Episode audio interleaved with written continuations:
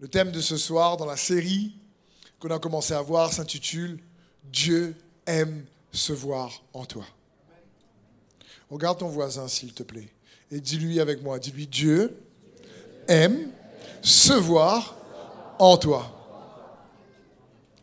Matthieu 22, verset 15. Alors les pharisiens allèrent tenir conseil pour décider comment piéger Jésus par une question. Ils envoyèrent ensuite quelques-uns de leurs disciples et quelques participants d'Hérode dire à Jésus, Maître, nous savons que tu es vrai. Tu enseignes en toute vérité le chemin qui plaît à Dieu. Tu n'as peur de personne et tu ne tiens pas compte de l'apparence des gens. Dis-nous donc ce que tu penses de ceci. Est-il permis ou non de payer l'impôt à César? Mais Jésus connaissait leurs mauvaises intentions et il leur dit, Hypocrite, pourquoi me tendez-vous un piège? Montrez-moi l'argent qui sert à payer l'impôt. Et ils lui présentèrent une pièce d'argent. Et Jésus leur demanda, cette image et cette inscription, de qui sont-elles? De César, répondirent-ils. Alors Jésus leur dit, ce qui est à César, rendez-le à César. Et rendez à Dieu ce qui est à Dieu. Quand ils entendirent cette réponse, ils furent remplis d'étonnement. Ils le laissèrent et s'en allèrent. Oh, quel puissant passage phénoménal ici. Jésus est de plus en plus populaire. Son ministère, ses ministères de feu, de puissance, de guérison, d'amour, il est juste phénoménal. Il est, il est Dieu sur terre. Personne comme lui n'a existé auparavant. C'est juste incroyable. Les pharisiens, les chefs sont jaloux, envieux. La popularité de Jésus, euh, euh, réellement, les gêne. Ils, le prennent en haine alors qu'il n'a rien fait. Ils veulent en un piège. Ils veulent, ils se renseignent pour voir quelle est la foule qui le suit, où elle le suit. Ils veulent, ils envoient toujours des espions dans la foule pour voir ce qu'il va dire, pour voir s'il va mettre un film dans l'église. Et euh, pour essayer de le bloquer sur une chose euh, qu'il va dire et qui va être pour eux comme une erreur. Alors ils se concertent et ils réfléchissent et ils disent, ah, j'ai trouvé, quelqu'un a dû dire, j'ai trouvé on va lui poser une question et là, quand la foule sera là, ce sera fini pour lui. Il ne pourra pas nous répondre. Il ne va pas arriver à nous répondre. On va lui dire, hé, est-ce que la loi nous autorise à payer l'impôt pour Rome? Ouh, il dit, les gars, là, on va le bloquer. Pourquoi?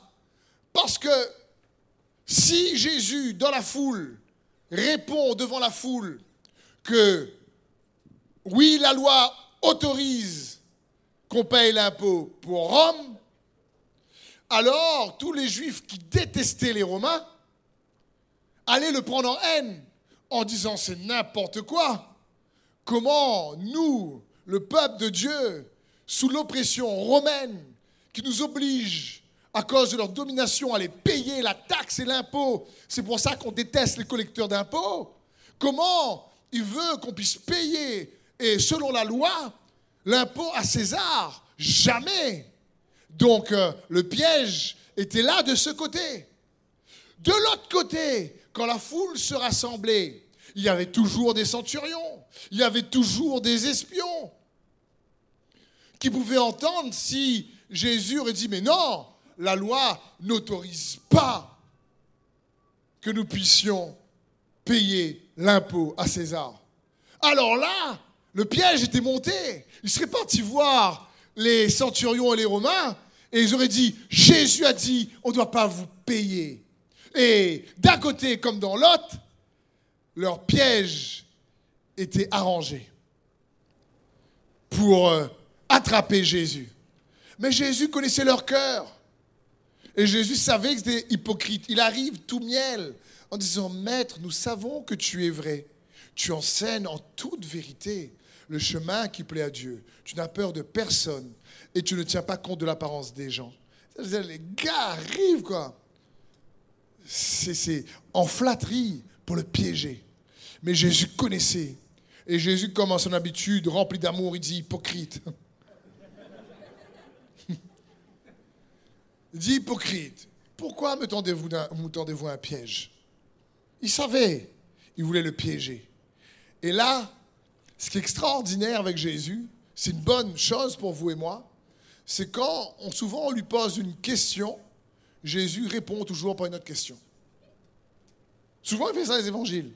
On lui pose une question et il répond par une autre question. Donc, on lui pose cette question et lui, il dit OK. Jésus leur demanda Amenez-moi, hypocrite, je lui dit Montrez-moi l'argent qui sert à payer l'impôt. Il n'y avait pas de monnaie sur lui déjà. Il a demandé à quelqu'un qui en avait Quelle la monnaie? Et là, quelqu'un lui ramène la monnaie et lui dit Mais cette image appartient à qui? Celle que sur les, les, euros de l'époque. Il dit à César. Et là, il leur dit, mais rendez à César ce qui est à César. Et il rajoute quelque chose d'extraordinaire. Et il dit, mais rendez à Dieu ce qui est à Dieu. Parce que en toi, il y a l'image de Dieu qui doit être rendue à Dieu, qui a été créée pour, avec Dieu. Tu es bien plus, tu es une créature bien plus sophistiquée que tu ne le crois. Parce que sur la pièce, il y avait l'image de César, mais par la foi, sur ton cœur, il y a l'image de Jésus. Et autant que nous devons, nous devons rendre à César ce qui appartient à César, nous devons rendre à Dieu, à Jésus ce qui appartient à Jésus. Parce que Jésus chérit son image en toi. Nous avons lu tout à l'heure, l'homme a été créé à l'image de Dieu. Mais à cause du péché, l'image a été dénaturée. L'image a été défigurée. L'image a été corrompue. L'image est inachevée parce que l'homme devait encore se développer à l'image de Dieu. Il devait encore se renouveler mais le péché l'a fait rater la cible. Mais même si aujourd'hui l'image est inachevée, dans son origine, tout homme sur terre, tout homme croyant ou non, a été créé à l'image de Dieu.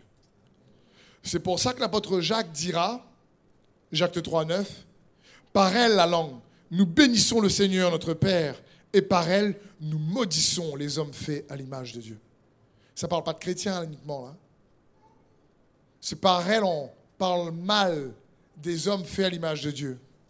Et ça, ça vient également, Jacques, ici l'apôtre Jacques, était inspiré de Genèse 9, verset 6, qui dit, Si quelqu'un verse le sang de l'homme, par l'homme son sang sera versé, car Dieu a fait l'homme à son image. T'imagines comment Dieu chérit ton image? Il faut comprendre que Dieu nous a donné ce que Satan a toujours voulu. Il a toujours voulu être comme Dieu. Et il n'a jamais reçu. Et il te déteste parce que tu portes l'image de Dieu. Il faut bien comprendre, ah non, moi je n'ai rien fait. Écoute, la Bible dit que le diable est là pour détruire, voler, il est là pour casser, briser. Ta vie. Alors moi, je lui fais rien, il ne me fera pas de mal. C'est pas vrai. Que tu fasses rien ou tu fasses quelque chose, il va te faire du mal. Mais si tu réalises qu'il tue en Jésus-Christ, c'est toi qui le fais du mal. C'est ton feu pour Dieu qui est bien plus puissant que son feu. Et il nous faut comprendre que même si Dieu nous a fait à son image, mais à cause du péché, L'image a été inachevée et Lucifer veut aussi former son image dans les hommes. Il veut qu'on lui ressemble. Quand quelqu'un est rempli de haine, quand quelqu'un est rempli de non-pardon, quand quelqu'un est rempli d'amertume, quand quelqu'un est rempli de colère, quand quelqu'un est rempli de jalousie, quand quelqu'un est rempli d'envie, quand quelqu'un est rempli réellement euh, de, de tout sentiment de rejet, de honte, de toutes sortes de peurs, ben c'est que son image est en train d'être tissée. Et c'est pas ce que Dieu veut. C'est pour ça qu'il a dit, vous connaîtrez la vérité, la vérité vous rendra libre. Libre de tout ce que je viens de citer. Parce que quand l'image de Jésus-Christ est formée, c'est la paix, c'est la joie, c'est la justice, c'est l'espérance. Mais tout homme à l'origine, croyant ou pas, est fait à l'image de Dieu. Mais cette image, aujourd'hui, doit être à nouveau renouvelée. Il me semble que j'ai déjà posé cette question ici, mais je vais la refaire quand même. Parce que Dieu veut que nous connaissions réellement qui il est. Et pour ça, il a fait une création extraordinaire. Il est l'architecte de la création. Mais ma question c'est, reconnais-tu le visage d'un architecte au bâtiment qu'il a construit? Tu vois une maison, tu fais Ah ben, je reconnais l'architecte. Tu reconnais? Si tu ne connais pas l'architecte, ben non. Tu peux reconnaître les qualités de l'architecte par le design, par la conception, par l'excellence, par euh, l'ingéniosité. Mais euh, si tu l'as jamais vu, c'est compliqué de reconnaître son visage. Et la Bible dit que par la création, déjà tout homme devait comprendre que Dieu existe et que l'homme a été fait à l'image de Dieu. Mais la création ne suffisait pas. Il a fallu que Jésus vienne. Et dans Romains 8, Romains 1 plutôt, verset 18 à 23, il est écrit, Mais le mécontentement de Dieu éclate à cause de l'incrédulité humaine et à cause du fait que les gens essaient de mettre un voile sur la vérité. Cela produit des actes répréhensibles et des mensonges de toutes sortes. Que tu mets un voile sur la vérité, qu'il y a de l'incrédulité, ça produit des actes répréhensibles et des mensonges de toutes sortes. En réalité, la vérité sur Dieu se connaît instinctivement, car Dieu a intégré cette connaissance dans chaque cœur humain. L'opposition à la vérité ne peut pas être une excuse sur la base de leur ignorance, ne peut pas être excusée sur la base de leur ignorance. Parce que depuis la création du monde, les qualités invisibles de la nature de Dieu ont été rendues visibles, telles que sa puissance éternelle et sa transcendance. Il a rendu ces merveilleuses qualités facilement perceptibles, car voir le visible nous fait comprendre l'invisible. Donc personne n'a une bonne excuse. Tout au long de l'histoire humaine, les empreintes digitales de Dieu étaient sur eux, la création. Pourtant, ils ont refusé de l'honorer comme Dieu ou même d'être reconnaissants pour sa bonté envers eux. Au lieu de cela, ils ont nourri des pensées corrompues et stupides sur ce à quoi Dieu ressemblait. Le résultat, c'est que leurs cœurs se sont égarés et ils ont été plongés dans l'obscurité morale. Waouh Ne pas bien voir l'image de Dieu nous plonge dans une obscurité morale. Ils prétendaient tout savoir, mais ils sont analphabètes en ce qui concerne la vie. Ils ont changé la gloire de Dieu, qui tient le monde tout entier entre ses mains, pour des figurines bon marché que vous pouvez acheter à n'importe quel stand sur le bord de la route. Des petites figurines, Bien sûr, ça parle des idoles. Il dit le problème, c'est comme l'homme n'a pas voulu vraiment chercher Dieu, il s'est fait des dieux à son image à lui ou à l'image d'animaux. Et il se taille des petites figurines. Et l'apôtre Paul dit, mais c'est parce qu'ils n'ont pas choisi de reconnaître Dieu lui-même. Ça parle ici bien sûr d'idolâtrie. Ça parle ici que Dieu chérit tellement son image en toi, c'est pour ça qu'il n'aime pas l'idolâtrie. Dans 1 Jean 5, 20, il est écrit Mais nous savons aussi que le Fils de Dieu est venu et qu'il nous a donné l'intelligence pour que nous connaissions le Dieu véritable. Le Fils de Dieu est venu et qu'il nous a donné l'intelligence pour que nous connaissions le Dieu véritable. Ainsi, nous appartenons au Dieu véritable par notre union à son Fils Jésus-Christ. Ce Fils lui-même est le Dieu véritable et la vie éternelle. Mes chers enfants, gardez-vous des idoles.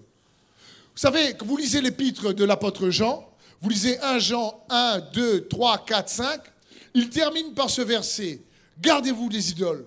Tu as l'impression que c'est bizarre que ce soit là. Parce que c'est comme une conclusion. Il est, en train de, il est en train de nous dire, il est en train de dire, le Dieu véritable se connaît par Jésus-Christ et par notre union par la foi avec Jésus-Christ. Parce qu'il est le Dieu véritable et la vie éternelle. Parce que même si la création nous démontrait déjà qui était Dieu dans son excellence et sa transcendance, il a fallu que Dieu vienne et que Jésus-Christ se fasse homme. Et il, il chérit son image en toi. Il ne veut pas que son image en toi soit mélangée avec d'autres. Vous savez, une idole, c'est une représentation erronée de qui Dieu est véritablement, parce qu'on le connaît uniquement au travers de Jésus-Christ. Ce n'est pas donc juste la représentation de Dieu ou d'un objet. Une idole, c'est quelque chose qui va voler ou venir en concurrence dans l'adoration que tu dois donner à Dieu. C'est quelque chose que tu vas adorer à côté de Dieu, au lieu de lui donner l'adoration lui, seul. Et dans Osée 9, 10, parce que vous savez quoi? Si on n'adore pas Dieu, on adorera quelque chose d'autre. Mais tout homme, tout homme adore quelque chose. Dernièrement, je discutais avec quelqu'un qui me disait, écoute Steve, moi je crois en rien. Je dis, ben rien, c'est ton Dieu. Parce que tu crois en rien, mais tu crois. Il n'y a rien, mais tu crois. Le problème, c'est que si tu crois en rien, tu deviens rien. Parce que tu deviens comme les choses que tu adores. Si quelqu'un, je ne sais pas, euh, adore le foot, attention, c'est bien le foot, mais il adore, c'est un concurrent par rapport à Dieu. Il va mettre les t-shirts, les maillots, il va mettre euh, le masque du drapeau français sur sa tête. La Coupe du Monde, c'est bien. Et c'est bon de faire la fête. Mais un jour, quelqu'un me dit Ah, pasteur, pas, la peine de crier sur Facebook. Je dis Attends, pour Jésus, je crie. Je dis, si pour un match de football, on est capable de crier. Si pour euh, un, je sais pas, un match de basket, on est capable de faire Ah, France a gagné, la France a gagné. Ça change rien à ta vie, purée. Tu payes les matchs, tu payes les t-shirts, tu payes tout. Ça crée que des tensions dans ton couple. Arrête un coup. Ça ne te donne même pas la paix, ni l'espérance, la paix et la joie. Ça ne veut pas dire que c'est. Attends, J'aime le sport, j'aime bien regarder les bons matchs et tout ça, mais il ne faut pas, faut pas mettre... Rien n'est égal à Jésus. On a chanté tout à l'heure, il est sans rival. Et dès qu'il y a quelque chose qui commence à concurrencer dans notre adoration, notre éloge, Jésus, ça devient compliqué. Osée 9, 10 nous dit, j'ai trouvé Israël comme un plant de raisin au milieu du désert, et j'ai vu vos ancêtres comme les premiers fruits sur un jeune figuier. Mais eux, lorsqu'ils sont arrivés à Baal Péor, ils se sont consacrés à cette idole infâme, et ils sont devenus abominables comme l'objet de leur adoration. Tu, deviens comme l'image que tu adores.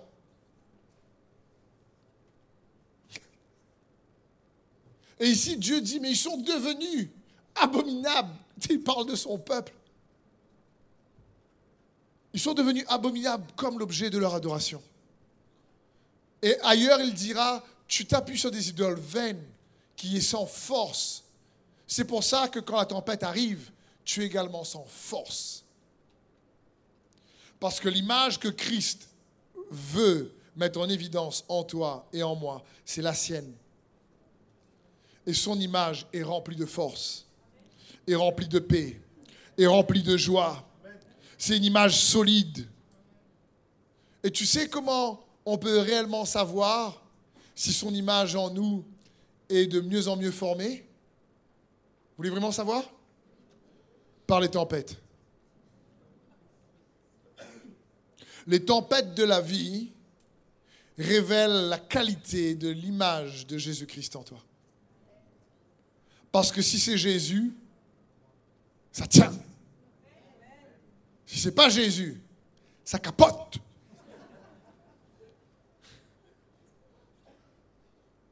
C'est une bonne chose. Ça nous arrive à tous. Et quand ça capote, ben, on dit Seigneur Jésus, pardon.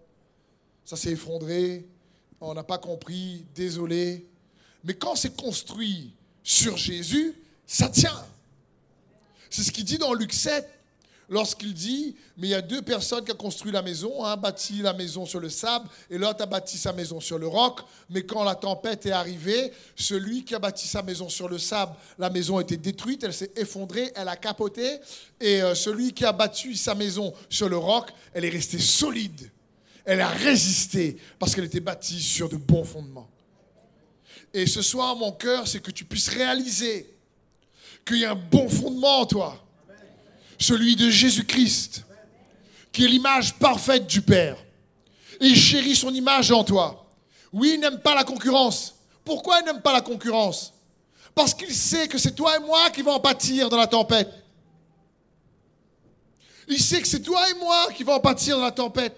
Parce que les tempêtes causées par nous-mêmes ou par d'autres, parfois on se, euh, on se cause nos propres tempêtes, sont des tests, des opportunités pour manifester l'image de Christ. Dieu veut que tu sois conscient que tu es créé à son image, à sa ressemblance. Il prend plaisir en ça. Il prend plaisir à voir son image en toi. Il y a un passage dans l'Ancien Testament qui peut-être, certains vous l'avez déjà lu, mais peut-être pas, pas bien compris dans Exode 32, verset 10. Maintenant, laisse-moi faire, ma colère va s'enflammer contre eux, et je vais les faire disparaître tant que je ferai, et tandis que je ferai de toi une grande nation. Dieu parle à Moïse, il est fatigué de son peuple, qui c'est un peuple beaucoup raide. Dieu dit Moïse, tu sais quoi? On va régler les affaires. Je les élimine tous, et à partir de toi, on fait notre grande nation. Les belles?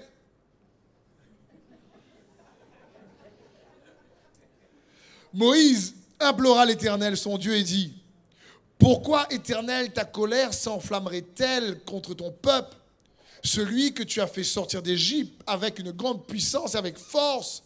Pourquoi les Égyptiens diraient-ils, c'est pour leur malheur qu'il les a fait sortir de notre pays? C'est pour les tuer dans les montagnes et les exterminer de la surface de la terre. Renonce à ton ardente colère et reviens sur ta décision de faire du mal à ton peuple. Souviens-toi d'Abraham, d'Isaac et d'Israël, tes serviteurs. Tu leur as dit, en jurant par toi-même, je rendrai votre descendance aussi nombreuse que les étoiles du ciel. Je donnerai à vos descendants tout le pays que j'ai dont j'ai parlé, et ils le posséderont pour toujours. L'Éternel renonça alors au mal qu'il avait déclaré vouloir faire à son peuple. Quel passage intrigant. Je veux dire, c'est fou. Il faut bien comprendre plusieurs éléments. Premièrement, on est sous l'ancienne alliance. C'est l'alliance de la loi. La loi exige que le péché soit euh, payé. Si tu pêches, il faut réparation. Le peuple n'arrête pas de pécher, pécher, pécher.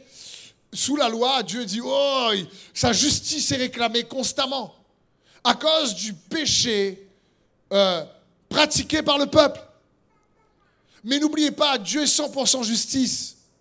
Mais il est 100% amour. Il est 100% miséricorde. Il est riche en miséricorde et lent à la colère. Il se met en colère un instant et il est très miséricordieux pendant longtemps. Et ici, à cause de ce que le péché réclame, justice doit être faite. Et Dieu dit à Moïse, je suis obligé. Ce qu'ils font, c'est ça. Je vous le disais, le salaire du péché, c'est la mort. Et quand Dieu dit le ciel et la terre ne passeront pas, le, ciel et la terre passeront plutôt, mais mes paroles ne passeront pas, cela s'adresse pas uniquement pour l'humanité, mais aussi pour, le ciel. Les anges qui ont péché ont été jugés sévèrement. Il n'y a pas eu de miséricorde pour eux. Et là, le peuple est sous la loi, il pêche. Dieu dit Moïse, ah Et là, tout de suite, Moïse se met à intercéder. Il se met à rappeler à Dieu ce qu'il a promis. Et Dieu, quand il voit Moïse, vous savez quoi? Quand Dieu voit Moïse, il se voit.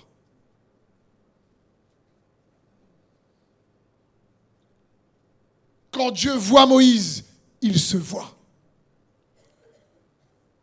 Parce qu'il est aussi 100% amour, tout en étant 100% justice. Et quand il voit Moïse, il fait Wow Ça c'est bon, ça, Moïse. C'est vrai? Il se voit. Et il prend plaisir à se voir en toi. Quand quelqu'un pardonne, il se voit. Quand quelqu'un réellement fait miséricorde, il se voit. Je veux dire, et il aime ça. Parce qu'on a été créé à son image. Et là, il, se voit dans Moïse. Alors, il dit, ok, ok, on va, on va faire miséricorde. Quand Dieu veut détruire Sodome et Gomorre, il cherche un vis-à-vis. Il dit, je vais en parler à Abraham. Il faut que j'en parle à Abraham. Il faut qu'on discute pour voir. Et Abraham dit, mais Seigneur, tu es tellement juste. Écoute, s'il y a dix justes qui détruisent la ville, Dieu lui dit non. Et c'est pour ça que Dieu dit, je cherche un homme qui se tient à la brèche. Parce qu'il veut quelqu'un comme lui. Il veut une église comme lui. Il veut une famille comme lui. Son image est en nous et elle est puissante pour faire la différence. Et Dieu s'est vu dans Moïse. Dans Exode 33, verset 11, la Bible dit que l'Éternel parlait avec Moïse face à face, comme un homme parle à son ami. C'est-à-dire face à face, vis-à-vis. Ça parle que c'était le miroir. Dieu était dans Moïse aussi. C'était le miroir, c'était le vis-à-vis. Dieu aime ça. Il chérit ça. Et c'est juste incroyable. Mais ce qui est marrant, c'est que même si Moïse était le vis-à-vis de Dieu, même si Moïse parlait face à face avec Dieu, au verset 18 du même chapitre, Exode 33, on a l'impression que ça se contredit. Moïse dit, fais-moi voir ta gloire. Eh, une petite parenthèse. Ça, c'est un gars qui a soif, ça. Le gars a vu, il n'y a personne d'autre qui a fait autant de prodiges, signes, miracles que lui pour libérer le peuple d'Israël. Le gars, le gars, je veux dire, il a vu la colonne de feu nuée, la mer ouvrir, fermer, les plaies. Je veux dire, et le, gars, le gars soif. Il dit encore, tu veux plus. Fais-moi voir ta gloire. Gars. L'Éternel répondit, je ferai passer devant toi toute ma bonté et je proclamerai devant toi le nom de l'Éternel. Je fais grâce à qui je veux faire grâce. Et j'ai compassion de qui je veux avoir compassion. Il ajouta, tu ne pourras pas voir mon visage, car l'homme ne peut me voir et vivre. Ben, on n'a pas lu tout à l'heure, il parle Moïse face à face, dans le même chapitre. Et là, il écrit, tu ne peux pas voir mon visage et vivre. Comment il fait? Il voit, il voit pas. Face à face, pas face à face. Profil peut-être. L'Éternel dit, voici un endroit près de moi. Tu te tiendras sur le rocher. Quand ma gloire passera, je te mettrai dans le creux du rocher et je te couvrirai de ma main jusqu'à ce que je sois passé. Lorsque j'écarterai ma, euh, ma main, tu me verras par derrière, mais mon visage ne pourra être vu. Donc en fin de compte, Moïse parlait avec Dieu face à face, mais il ne voyait pas le visage de Dieu. Et quand il dit à Dieu, je veux voir ta gloire, Dieu dit, ok, je vais te mettre dans le rocher. C'est qui le rocher? Jésus-Christ. C'est lui le roc. C'est lui le rocher. Il dit, je veux te voir uniquement en Christ. Moïse, tu es un super serviteur, mais c'est dans mon Fils que je prends réellement plaisir. Et je vais te montrer toute ma bonté. Mais tu ne vas pas pouvoir voir mon visage. Tu vas voir mon dos.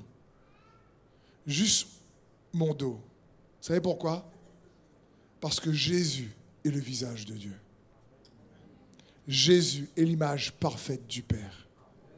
Jésus est celui qui le reflète parfaitement. Tout le passage d'Exode 33 parle de Jésus en réalité. Parce que Dieu allait accorder par la foi en Jésus-Christ une gloire bien supérieure et une image qui allait se manifester au travers de nous par la foi en Jésus-Christ bien plus puissante. Dans l'Ancien Testament, Moïse n'a vu que le dos, mais nous, nous voyons Jésus par la foi. Colossiens 1.15 nous dit de Jésus, il est l'image du Dieu invisible, le premier-né de toute la création. Il est l'image du Dieu invisible. Hébreu 1.3 nous dit, ce Fils est le rayonnement de la gloire de Dieu, l'expression parfaite de son être.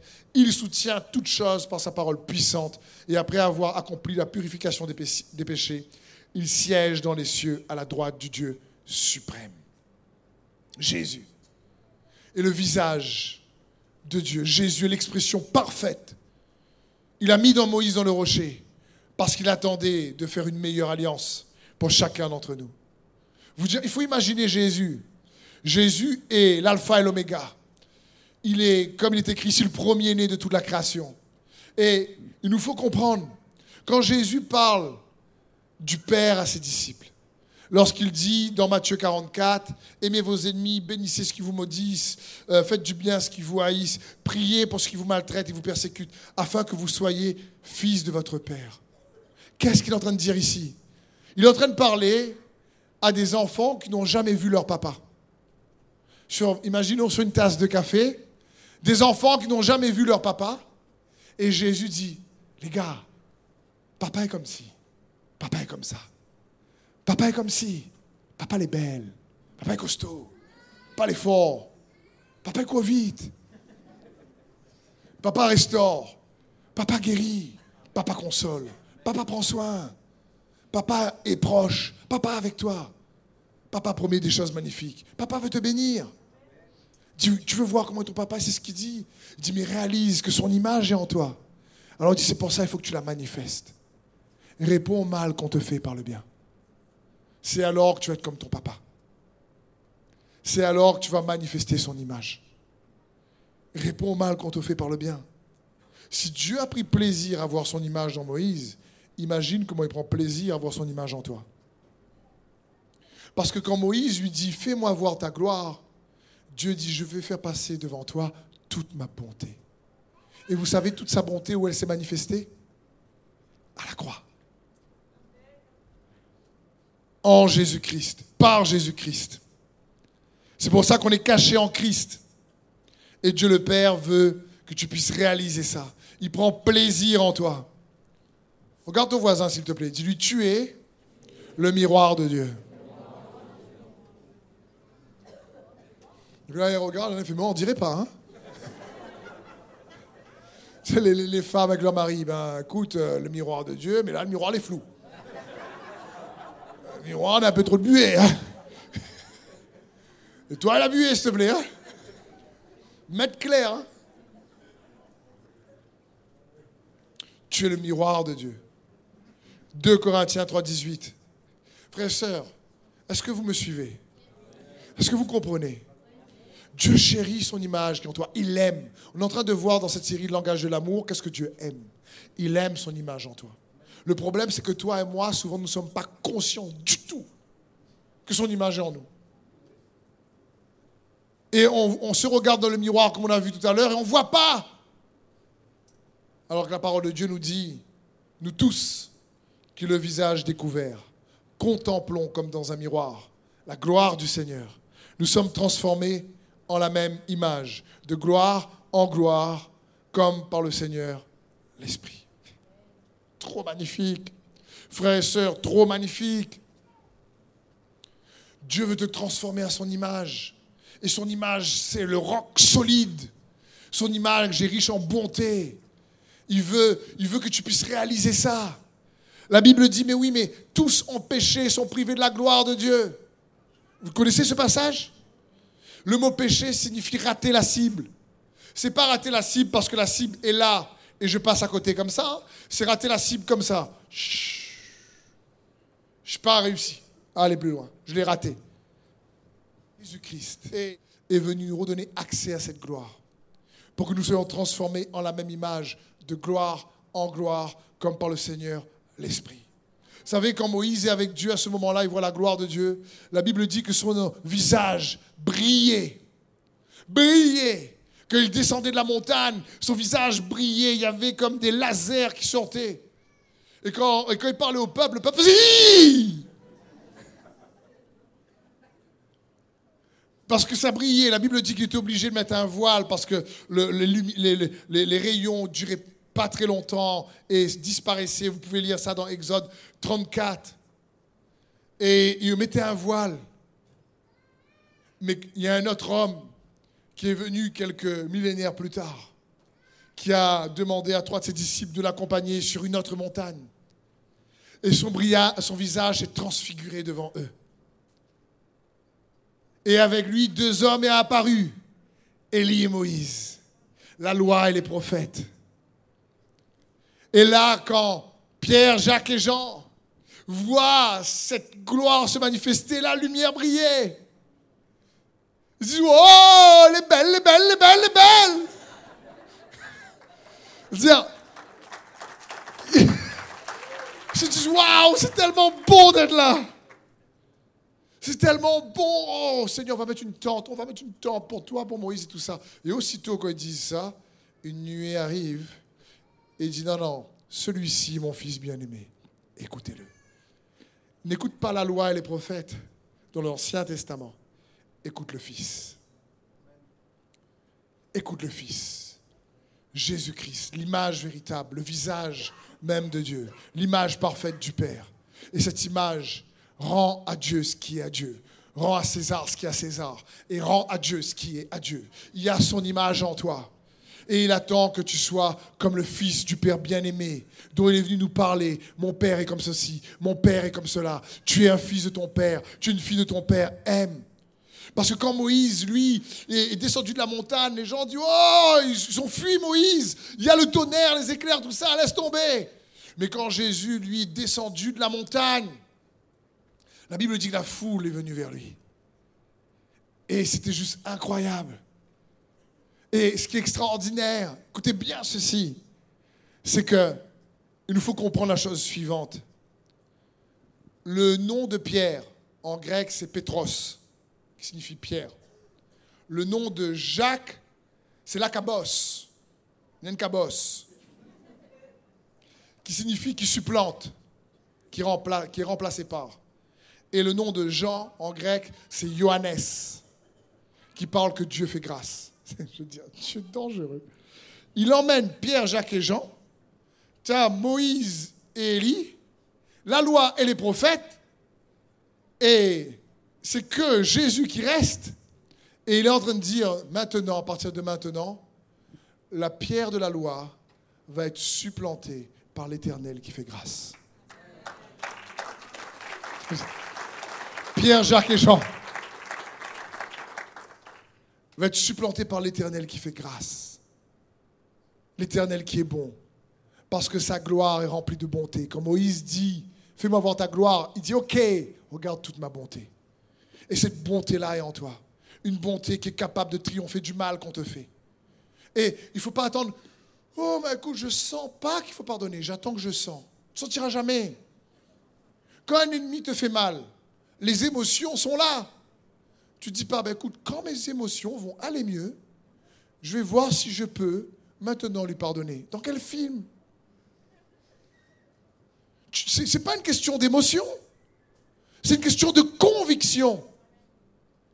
Je choisis de vivre à partir de l'image de celui qui m'a renouvelé, qui m'a créé, qui m'a fait grâce. Et je veux manifester sa bonté et, magnifier sa réputation. Dieu est capable de travailler en toi bien plus que tu ne le crois. Ton rôle et mon rôle, c'est d'être un décodeur et un diffuseur de sa bonté. Tu te rappelles, tu décodes quelle est sa bonté constamment pour toi et tu désires la donner aux autres. Parce que par la foi en lui, nous sommes tous destinés à restituer en clair le signal de son amour. Par la révélation de Jésus-Christ, par le Saint-Esprit, nous pouvons décrypter l'image de Dieu et la transmettre autour de nous. Quand quelqu'un pardonne, comme je vous disais, quand quelqu'un bénit ses ennemis. Et, Jésus dit, et c'est comme ça que vous êtes comme votre papa. C'est comme ça. Et vous êtes comme ça. Mon image est en vous. Alors, pardonnez-vous.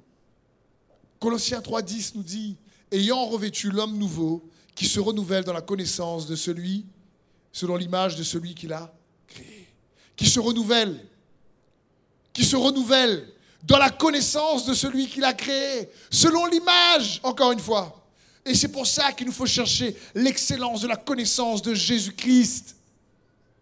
Par exemple, quand je sais que je suis dans une tempête, quand je sais que je suis dans l'adversité et que je n'ai pas la force pour rendre grâce ou pour remercier Dieu, c'est que je sais que quelque part en moi, je crois à un mensonge. Et il faut que je me renouvelle dans la connaissance de celui qui m'a créé. Parce que quand je me renouvelle et que je pense autrement, automatiquement, je commence à arriver à le remercier, même dans les difficultés. À lui offrir un sacrifice de louange et de gratitude.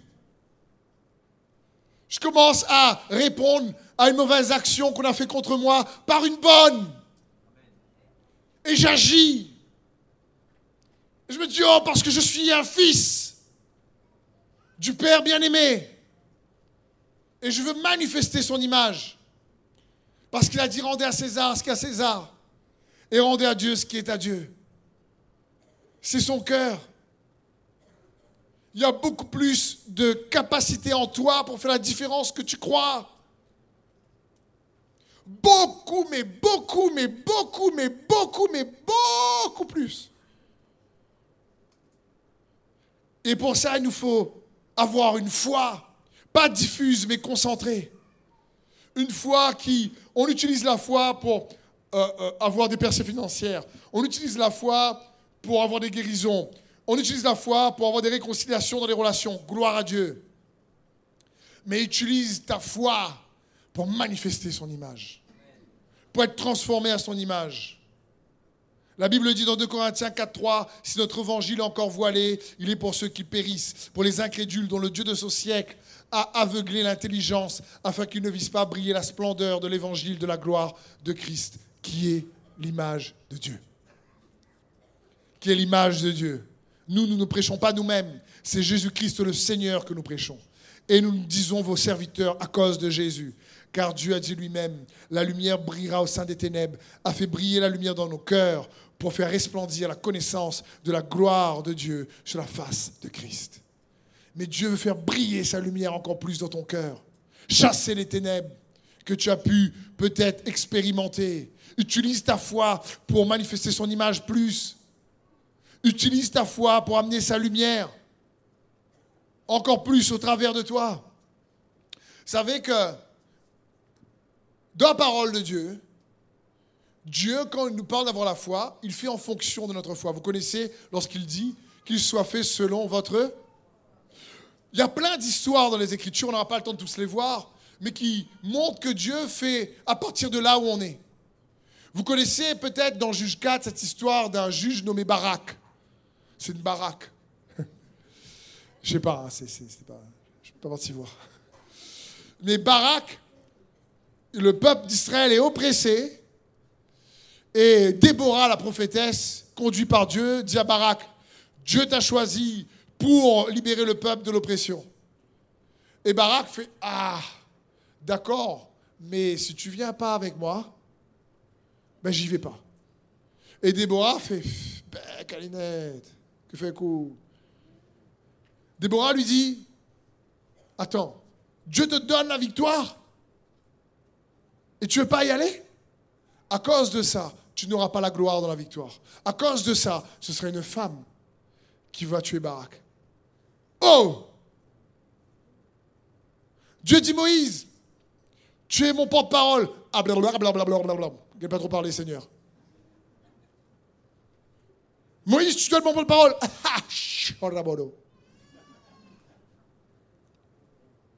Dieu dit, ok, ton frère c'est mieux parler que toi, allez, prends-lui avec toi.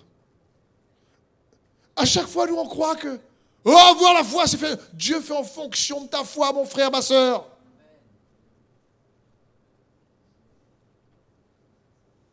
Il fait en fonction de ta foi. Et, souvent, comme Moïse, comme Barak, on n'aime pas aller tout seul. Seigneur, tu veux m'envoyer? Qui, qui tu veux envoyer? Oui, je t'envoie. Oui, envoie-moi. Mais tu peux dire à mes camarades de, venir? Je, peux emmener deux, trois camarades, un frère, tout ça. J'ai un camarade, quoi, une soeur, un ami, quelque chose. Et on est souvent comme ça. Gédéon, va voir dans le camp. Ah, je peux emmener mon serviteur. Ah, prends-le toi. Et Dieu est bon, il fait en fonction de notre foi. Et je veux t'encourager à réaliser qu'il faut que tu utilises ta foi pour libérer son image. Et il y a beaucoup plus en toi que tu ne crois si tu crois. Si tu crois. Crois que Dieu peut puissamment te transformer. Crois vraiment que tu vas tellement lui ressembler que toi-même, tu ne vas plus te reconnaître. Je veux dire, la foi en Dieu produit toujours, écoute bien ceci, un résultat au-delà de nos limites. Dieu n'a pas de limite. Dieu n'a pas de limite. Je répète, il n'a pas de limite. Quels que soient tes défis, ton problème de cœur, de couple, de finances, il n'a pas de limite. Ça dépend de ce que tu crois. Ça dépend si tu comprends que Jésus vit en toi. Ça dépend si tu réalises qu'il est, il a, tu as été créé à son image, l'image parfaite de Dieu. Il a estampillé dans ton cœur Jésus. Comme un acompte, il a scellé par le Saint-Esprit dans nos cœurs. Il a répandu le Saint-Esprit dans nos cœurs par l'amour qui a été déversé.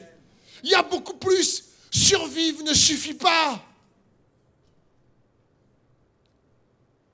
Dieu veut pas que tu aies une vie de survie.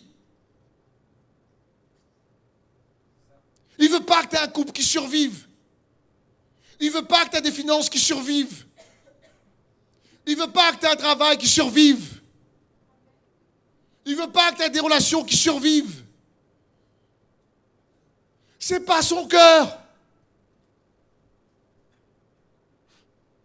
Pour ça, je crie.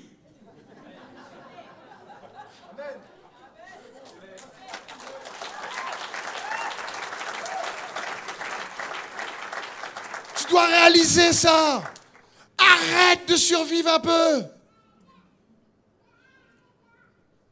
Oui, il y a des saisons de désert, mais Jésus n'a pas payé tout ça pour qu'on reste une éternité dans la galère. à un moment donné, il faut que tu te dises Wow Là, il faut que je fasse un compte avec moi. Là, là il faut que, là, il faut que, franchement, là, il faut. Arrête un coup. Quoi. Parce qu'il fera en fonction de ta foi. Il fera en fonction de ta foi si tu crois en lui. Il n'y a pas de limite. La limite, c'est toi qui la mets. C'est nous, dans notre manière de penser, qui limitons Dieu. C'est pas son cœur.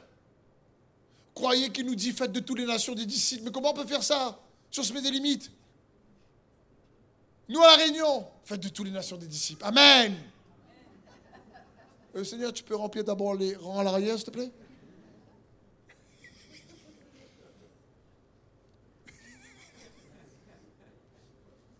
Je veux dire, je vous encourage, je prie pour que Dieu fasse de nous un peuple de foi.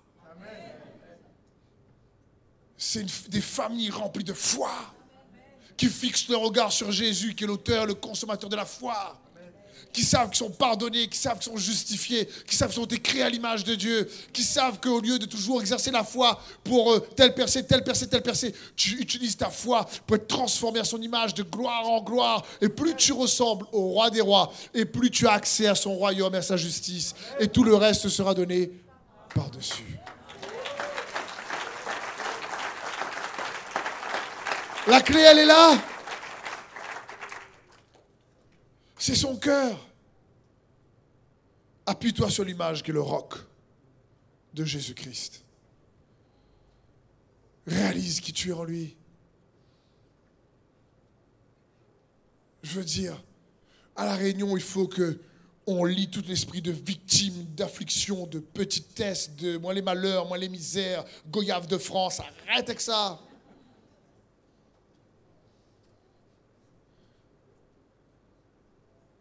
Tu es un enfant de Dieu.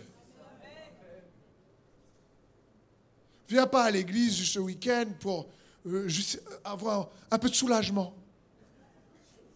D'accord, c'est bien un peu de soulagement. Mais attends, être transformé, c'est mieux? Être transformé, c'est mieux? Et il veut nous transformer en la même image, de gloire en gloire, comme par le Seigneur, l'Esprit. Jésus dangereux.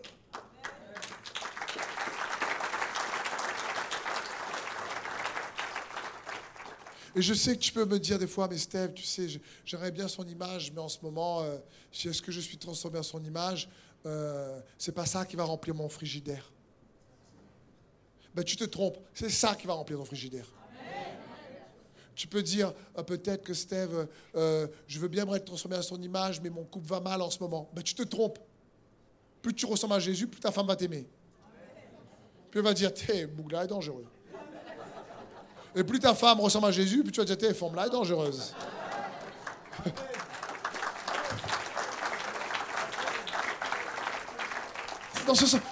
Nous, on pense que ah, mais quel rapport de l'image de Dieu et mes problèmes d'aujourd'hui? Ben, Il y a tout à voir. Il y a tout à voir. Quel rapport avec l'image de Jésus et mon passé euh, euh, vraiment catastrophique? Il y a tout à voir. Il efface ton passé catastrophique. Et il te donne un avenir et de l'espérance.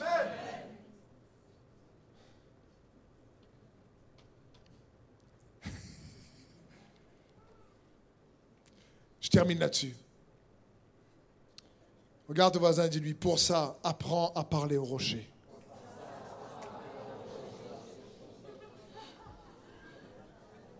Moïse a fait juste une erreur qui lui a coûté de rentrer dans la terre promise. Si le groupe de louanges peut venir, s'il vous plaît, en attendant. Moïse a fait une erreur qui lui a coûté vraiment la terre promise. Et on va le lire ensemble pour que c'est bien comprendre. Je partage ça dans des vidéos sur l'école destinée, mais ici, dans la famille, je donne aussi, comme ça. Quand vous voyez après, tiens, on a fait voir ça à l'église. Nombre 20, verset 7. L'Éternel parla à Moïse et dit, prends la verge et convoque l'assemblée, toi et ton frère Aaron. Vous parlerez en leur présence au rocher. Il leur donnera ses eaux. Tu feras sortir pour eux de l'eau du rocher et tu abreuveras l'assemblée et leur bétail. Moïse prit la verge qui était devant l'Éternel, comme l'Éternel lui avait ordonné. Moïse et Aaron convoquèrent l'assemblée en face du rocher.